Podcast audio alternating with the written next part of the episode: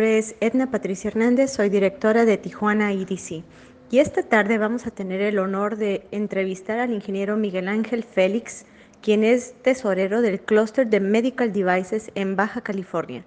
Escuchemos con atención su mensaje y todo lo que tiene para compartirnos en esta etapa de COVID y post-COVID, vislumbrando oportunidades de negocio incluso a nivel binacional.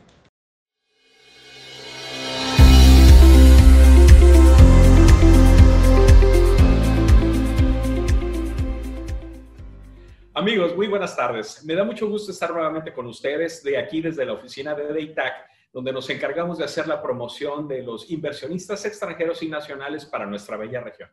El día de hoy tenemos una plática extremadamente importante para nuestra región, dentro de una de las industrias muy representativas para nosotros y que tiene un auge muy, muy positivo en el futuro. Mi nombre es Carlos Higuera, presidente del organismo, y me acompaña el día de hoy. Hola, mi nombre es Patricia Hernández, soy directora de Daytac. Buenas tardes. Y nuestro invitado muy especial, a quien le pedimos que se autopresente. Hola, ¿qué tal? Eh, me da mucho gusto el, estar ahorita en esta transmisión. Les agradezco a Deitac, a Patti y a Carlos por esta invitación a platicar un poquito acerca del sector. Y yo soy Miguel Ángel Félix Díaz Alonso, tesorero del clúster de dispositivos médicos y director general de la empresa Ensambles de Calidad México.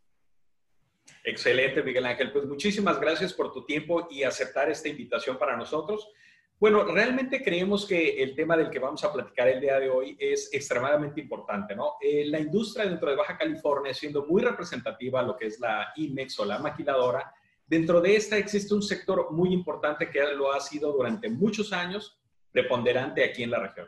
Estamos hablando precisamente de lo que son los dispositivos médicos o medical devices estos ah, diferentes tipos de artículos y de aparatos que se ensamblan en la región o que se hacen en la región y que nos ha dado una real perspectiva a nivel mundial de lo que podemos lograr los mexicanos, ¿no? Obviamente con, siguiendo las instrucciones y los lineamientos de los que son los lineamientos internacionales, los estándares internacionales. Miguel Ángel, eh, ¿qué nos pudieras tú platicar al respecto de cómo es que llegamos en Baja California específicamente a ser, en cierta manera, líderes en lo que es el hacer dispositivos médicos aquí en la región. Platícanos un poquito de, cómo llegamos a este punto. Bueno, muy bien. Este, ¿Tenemos dos, tres horas o cuánto? No, este, seré breve. Seré breve. Eh, en realidad, eh, tenemos aquí en la región eh, ya poco más de 25 años en el desarrollo de diversas empresas que se han establecido aquí para manufacturar dispositivos médicos. Eh, esto eh, ha venido evolucionando. Eh, yo hablaría que, por ejemplo, por ahí del 2005, que éramos alrededor de como 28, como estábamos ofertando como 27 mil o 28 mil empleos en ese entonces directos, me refiero a directos no, no como ensambladores, sino directos dentro de las plantas, ¿no? de todos los niveles. Eh, habíamos como alrededor de 30 empresas y al cierre del 2019 estábamos ofertando alrededor de poquito más de 71 mil empleos con 76 empresas en el estado. Es nada más para que vean más o menos el crecimiento que hemos tenido. ¿Por qué se ha dado ese crecimiento? Eh, creo que de, las ah, variables que han afectado bastante es eh, nuestro capital humano. Durante todo este tiempo hemos desarrollado el capital humano, hemos demostrado que tenemos eh, la gente con el talento, gente que, que, que es muy hábil para hacer mejora de procesos, para innovar procesos, para adecuar procesos y que además somos una región en donde también nos hemos caracterizado por respetar las patentes, los diseños, a diferencia de otras regiones. Eh, hemos hecho las cosas eh, bien, en serio, hemos cumplido con todos los estándares internacionales que se nos requieren en el sector Entonces, de alguna manera, eso se va divulgando a nivel mundial, ¿no? Entonces dicen, a ver, en esa región, por allá, este, en el norte de México, ahí eh, en Baja California, a ver, ¿por qué están firmas de las más grandes a nivel mundial? ¿Por qué están ubicadas allá? ¿Por qué están empezando a trabajar? ¿Por qué se han expandido tanto? ¿Por qué mueven productos para allá? ¿Por qué hay ciertos productos que primero se prueban aquí? ¿Y por qué? Porque eh, de alguna manera hay esa confianza, se ha desarrollado un ecosistema lo suficientemente robusto como para poder eh, de alguna manera garantizar el éxito a una empresa de dispositivos médicos aquí en la región. Eh, esto, citando algunos números, este, podría comentar que también al cierre del, 2019, el mercado global de dispositivos médicos fue de alrededor de 620 mil millones de dólares. En ese mercado nosotros como México, como país, participamos eh, con alrededor de un 3%, con un 17.1 mil millones de dólares. Eh, creo que es un, es un buen número, aunque el porcentaje de participación es un, poco bajo. Eso habla también de que podemos este, eh, crecer mucho más, ¿no? En, nosotros somos eh, de alguna forma como exportador, somos el como país el exportador número 8 a nivel mundial.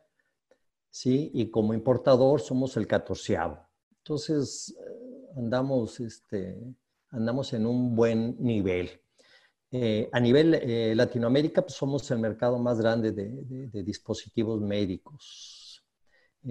Entonces, todo esto va dando eh, de alguna forma eh, cierto atractivo para establecerse aquí porque se cuenta con además, no solamente el, capital humano eh, con experiencia, sino otras áreas de servicios como pudiesen ser las mismas agencias aduanales que saben cómo manejar nuestros dispositivos,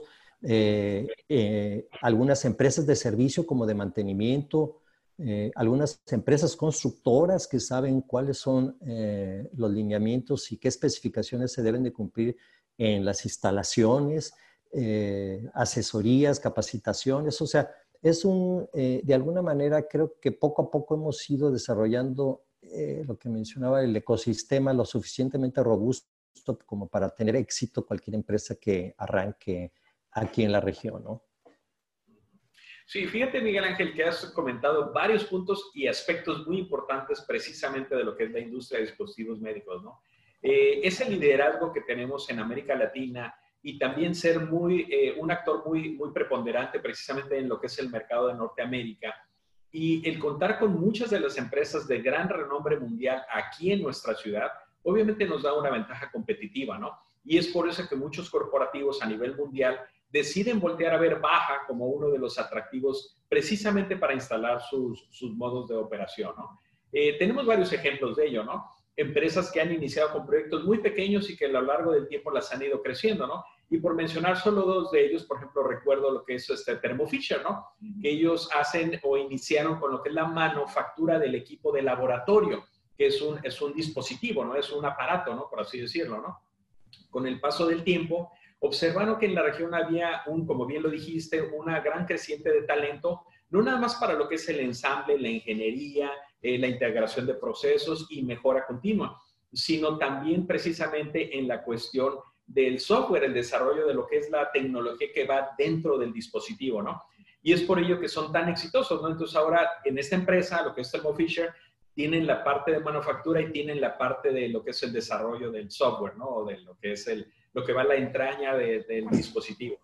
Eh, esa combinación es muy exitosa, ¿no? Y otro ejemplo muy bueno que recuerdo, y vale la pena mencionarlo porque eh, en el aspecto, por ejemplo, de, de esta empresa, lo que es Fisher Baker, es una empresa de una inversión que viene de Nueva Zelanda, una isla en Oceanía que prácticamente, pues sería muy raro que tuviera negocio con México, ¿no?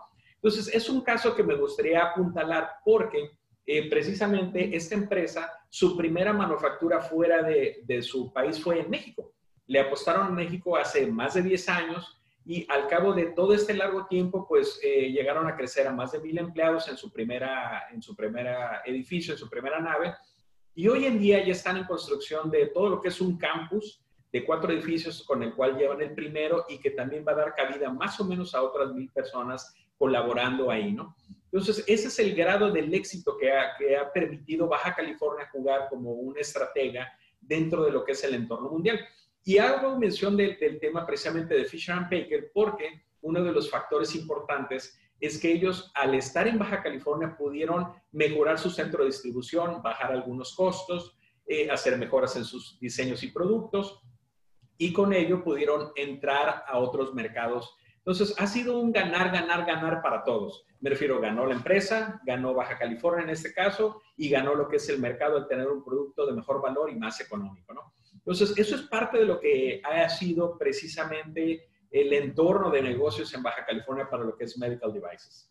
Yo quiero aprovechar que estamos charlando con usted y siempre, de repente, nuestra labor con el clúster es muy directa. Somos, es más, creo que somos simbióticamente trabajamos de la mano y, en el caso siempre nos sentimos muy orgullosos de salir y promover ser el número uno en Norteamérica. Eh, tenemos muchas fortalezas y yo quisiera que usted nos platique más, sobre todo a la audiencia, en qué nos diferencia, por ejemplo, la región de Baja California versus otras regiones de México, donde también hay medical devices, y o en su caso con Latinoamérica u otras regiones del mundo. ¿Qué nos hace ser únicos? Además del talento ya platicamos. Eh, lo que eh, diría aquí en la región, nosotros representamos el 50% de, poco más del 50% de la manufactura en México. Eh, lo que nos ayuda aquí en la región, independientemente de, la posición geográfica que tenemos, como mencionaba, el, talento humano, eh, nosotros hemos estado siempre trabajando en vinculación con organismos de promoción como ustedes, que son nuestros aliados, que es nuestra línea estratégica de promoción, eh, con, eh, con oficinas del gobierno, con el sector educativo. De hecho, este, precisamente como resultado de las necesidades del desarrollo de capital humano, aquí se crearon las carreras en la UABC de bioingeniería y, y en el tecnológico de ingeniería biomédica, en la UTT ha habido varios eh, talleres, seminarios de, moldeo de plásticos. Entonces, eh, como hemos ido logrando el vincularnos con diferentes sectores eh, que participan, eso hace atractivo y además, de alguna manera, el tener la comunicación con todos los actores. Eso creo que nos ha ayudado respecto a otras regiones y además que tenemos una diversidad de productos que manufacturamos enorme. Entonces, en ese sentido, puede uno encontrar también apoyo de otros servicios, de otras empresas que nos pueden eh, facilitar la operación. Eh, de alguna manera, eh, hablaría de que aquí este, en el sector tenemos una altísima demanda por plásticos, ¿sí? Todo lo que vaya a ser relacionado con plásticos, ya sea moldeo de plásticos, extrusión de plásticos, termoformado, no solamente el material, sino los equipos, los entrenamientos, la capacitación, la manufactura de los moldes. Entonces, vamos robusteciendo todo este ecosistema que nos permite de alguna manera responder eh, fácilmente o con mayor prontitud ante cualquier requerimiento, a diferencia de que en algunas otras regiones están muy concentrados con tal o cual equipo o en algunos de los casos, más en el centro del país, pues se depende mucho de la venta al gobierno. A diferencia de que aquí en la región, pues nosotros en realidad es, es de exportación, aunque retorna luego a México a través de comercializadoras de la propia marca o, comercializadoras independientes, ¿no? Pero de alguna manera eh, la facilidad que tenemos nosotros o bajo el esquema que estamos operando de maquiladora o de industria de, manufacturera de exportación, eso de alguna manera nos posiciona en un lugar y en una, en una manera de hacer negocios atractiva, ¿no? Completamente de acuerdo con lo que has comentado. Yo creo que uno de los factores, y que lo has mencionado reiteradas veces, uno de los factores más importantes de que el éxito de la industria, precisamente de medical devices, se haya eh, precisamente eh, establecido aquí en Baja California, es por la amplia infraestructura y el soporte que se tiene alrededor de ella, ¿no? Eh, bien lo mencionaste a través de las personas o las empresas que hacen moldeo, extrusión, termoformado, la parte de toda la logística de materiales, como los agentes aduanales, transportistas y demás, y también aquellos servicios que se encargan del personal, como por ejemplo lo que es alimentación, eh, como lo que es el lavado de las batas, que son especiales, etcétera, ¿no? Entonces hay que entender que esta industria es muy importante porque mueve un gran sector dentro de los servicios que son colaterales, ¿no? Entonces, esa es una de las importancias eh, que tiene precisamente, ¿no? El desarrollo más allá de lo que es el propio, eh, el propio nicho de, de, la industria de manufactura, ¿no? Pero bueno, eh, eso es lo que ha sido históricamente a lo largo de, los años, como hemos venido desarrollando todo esto y lo que nos ha permitido estar el día de hoy aquí, ¿no? Pero bueno, ¿qué viene con todo esto ahora que se presenta como el reto del COVID, O sea, ¿cómo la industria se adapta, se amolda, cambia para enfrentar el reto y, o si es que hay algún cambio, ¿no? Sí, este, de hecho, eh, yo hablaría de que se nos facilitó un poquito a nosotros el implementar eh, algunas otras medidas adicionales de, higiene y de sanitización en las empresas, porque estamos nosotros acostumbrados a manejarnos en un medio de ese tipo. Eh, con, con, esta emergencia sanitaria lo que sucedió es de que sí, tuvimos que ser más estrictos, incrementar frecuencias de sanitización, incrementar esas frecuencias de, eh, las áreas de, trabajo, el estar limpiando. En algunas áreas comunes eh, también el, implementar eh, ciertas medidas de sanitización que garantizaran el evitar el contagio. algunas prácticas que eh, no se tenían propiamente como sería la toma de la temperatura al ingresar, ¿no? O el andar en la planta, en áreas administrativas, por ejemplo, con cubrebocas, ¿no? Este, todo la vestimenta de protección personal se hacía en los cuartos limpios o cuartos de ambiente controlado, en donde sí se manejaban esas... Ah, esas medidas de, protección y que básicamente eran no tanto para que el, colaborador se fuese a, contagiar de algún virus, sino más bien para no contaminar el producto. Eh, entonces, en ese sentido, para nosotros podemos decir que ahí no hubo tanto problema. ¿Qué es lo que eh, yo veo en algunos de los casos que llegó a suceder? Eh, dentro de nuestros procesos, eh, pues el, tener que hacer algunos cambios en las mismas líneas de producción que teníamos, el, layout que teníamos, el setup de ciertos equipos para poder mantener esa distancia recomendada.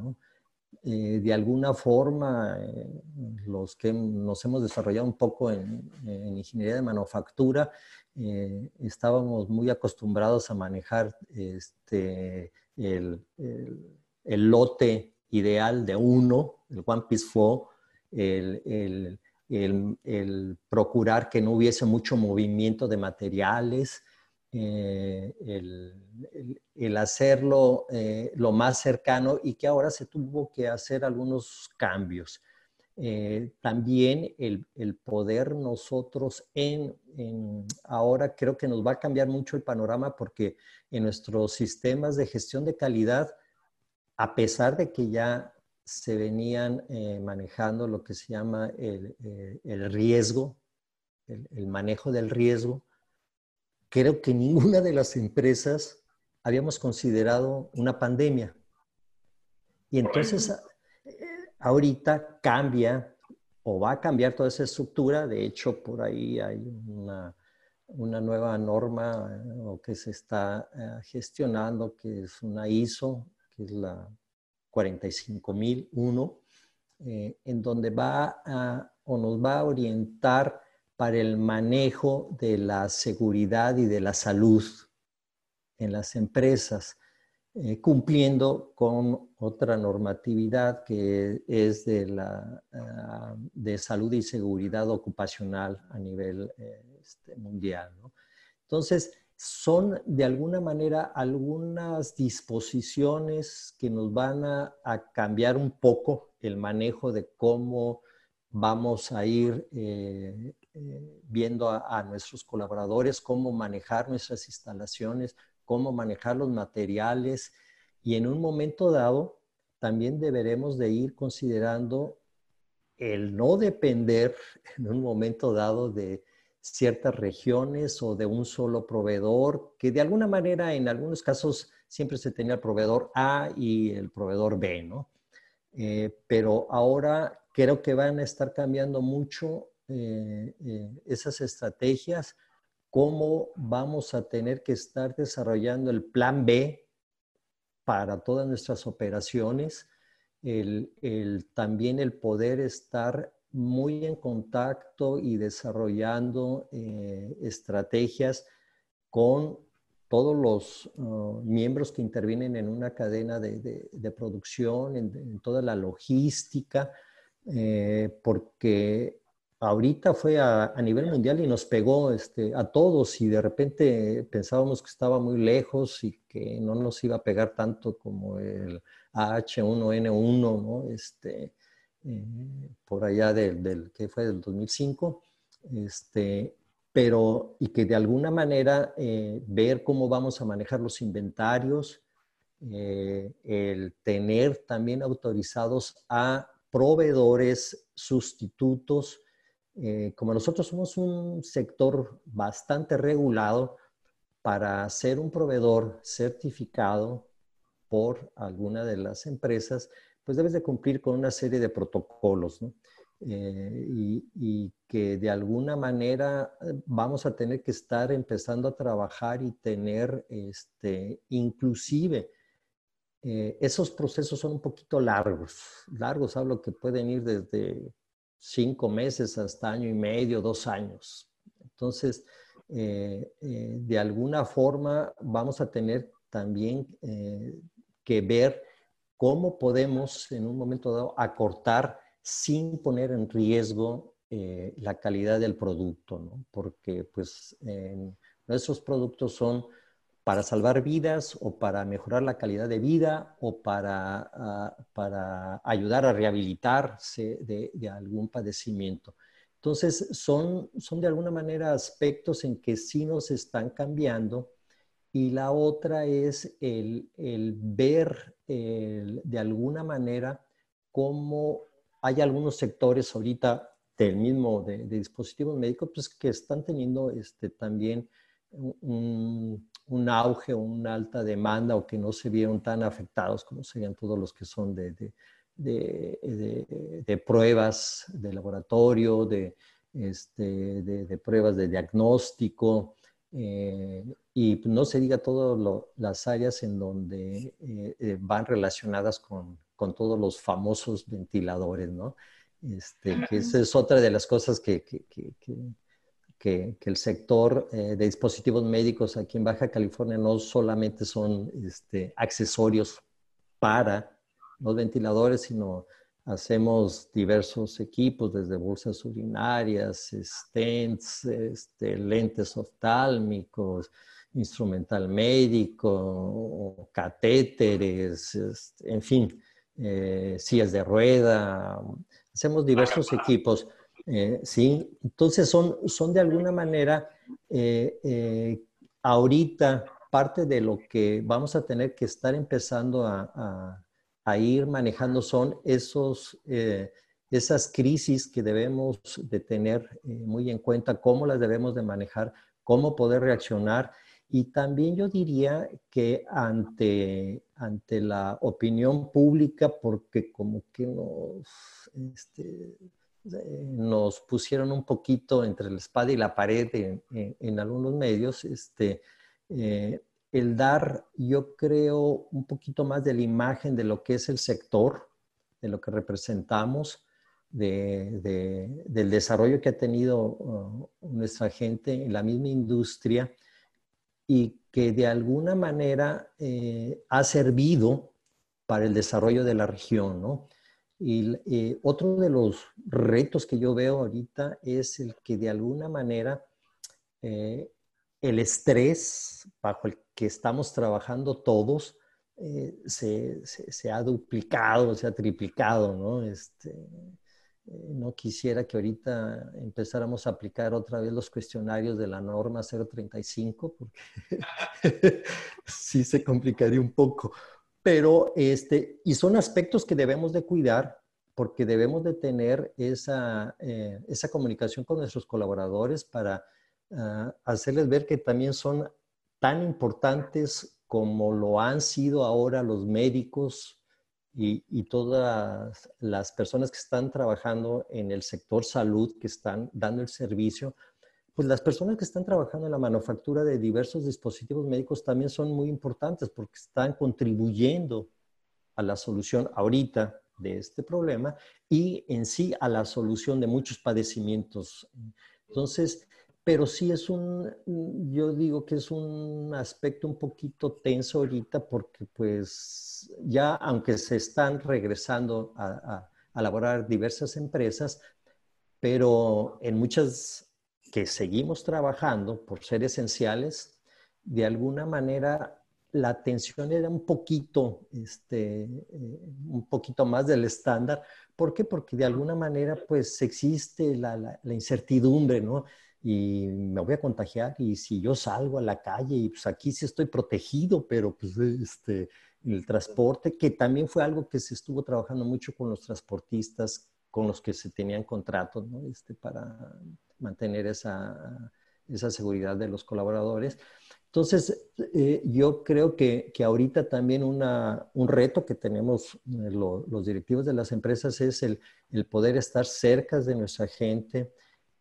Hay bastantes personas que, eh, que ahora en, en, esta situación están trabajando desde casa, otros este, por su condición de vulnerabilidad no están trabajando en las empresas y que debemos de tener ahora mucho cuidado para reintegrarlos, aquellos que son vulnerables, y también mucho cuidado en la contratación.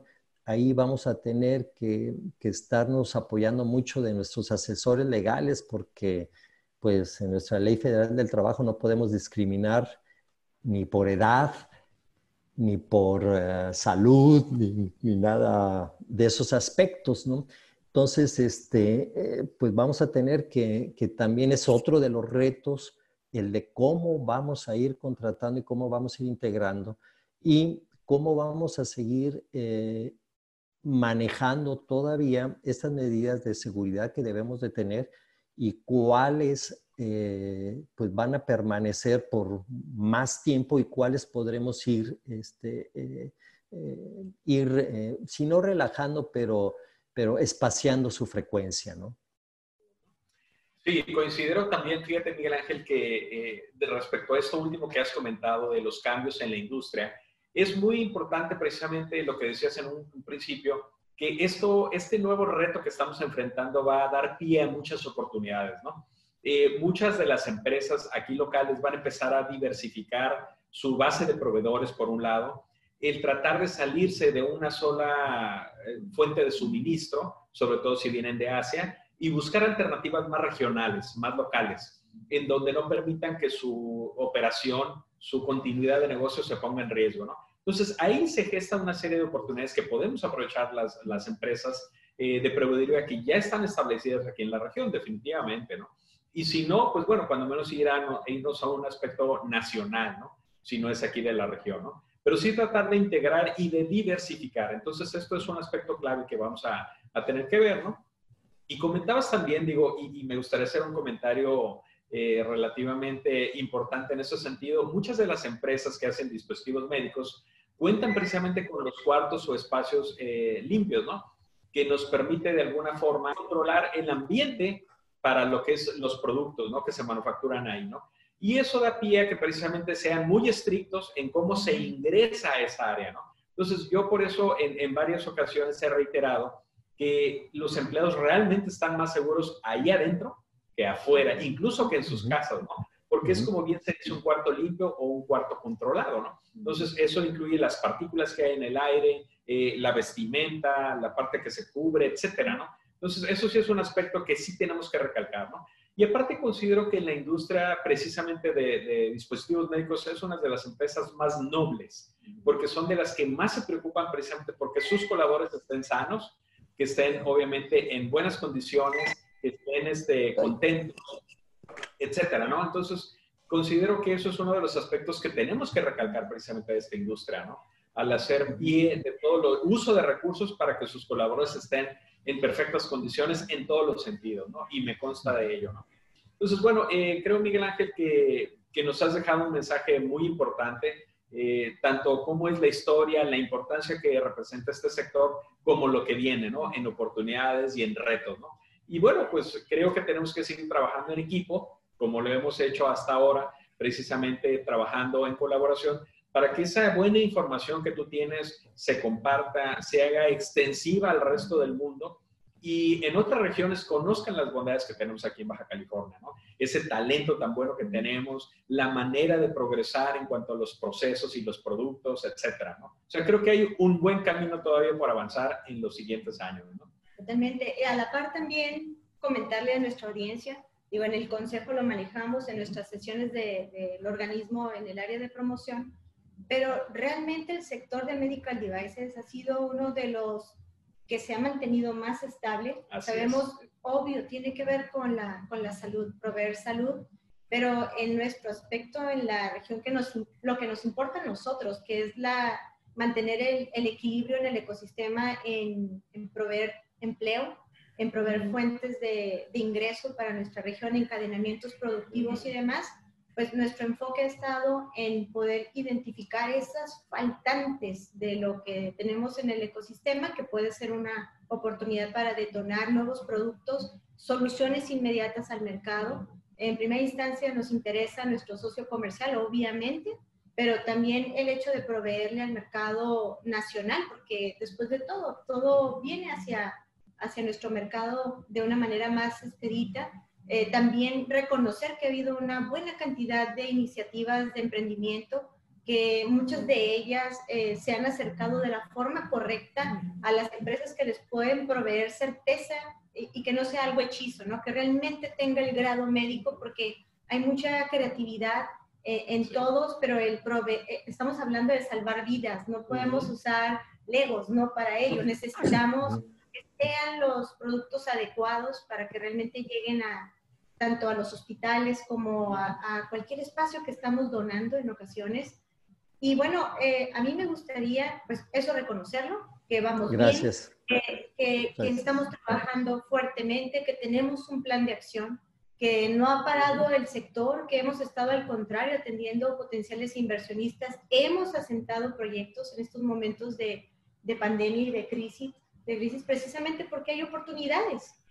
Y, y, la otra es que dentro de las actividades del clúster sabemos que ahorita pues el evento de agosto se mandó por, por seguridad a, a, 2021, pero tenemos un evento próximo. Me encantaría si podemos aprovechar unos momentos para hacer la convocatoria, platicarle a, a, la gente sobre lo que se está preparando y lo que tenemos enfrente.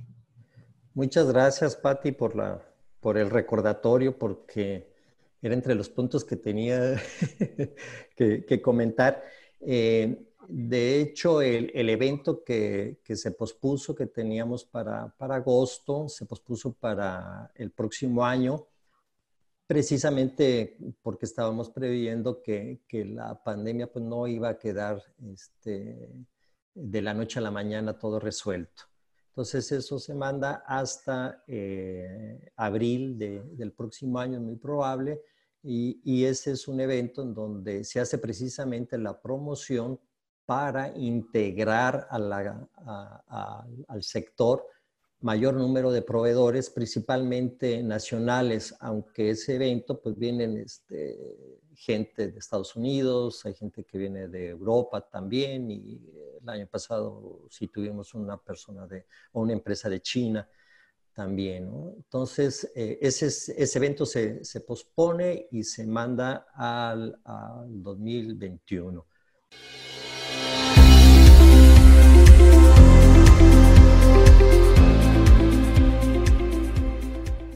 Baja California es reconocido a nivel internacional como número uno en Norteamérica en la manufactura de medical devices, pero deben de saber ustedes que en Tijuana es donde mayormente se concentran las empresas de este sector. Es muy importante para todos nosotros el vincular operaciones, el establecer oportunidades de vinculación también a nivel binacional y observar oportunidad también en esta pandemia de poder colaborar o estrechar procesos de manufactura, ya sea desde el prototipado, incluso la parte de investigación y desarrollo, prototipado y el manejo de la primera línea de producción. Tenemos más de 650 operaciones de manufactura en total en los diferentes sectores que hay en la región y cada uno de ellos maneja una especialización. Así que será un gusto el poder apoyarles en algún proyecto de inversión que sea oportuno vislumbrar en nuestra región en los próximos días. Hasta pronto, esperamos verlos en la siguiente operación o en el siguiente podcast de Biobusiness and Startups de la región Calibaja.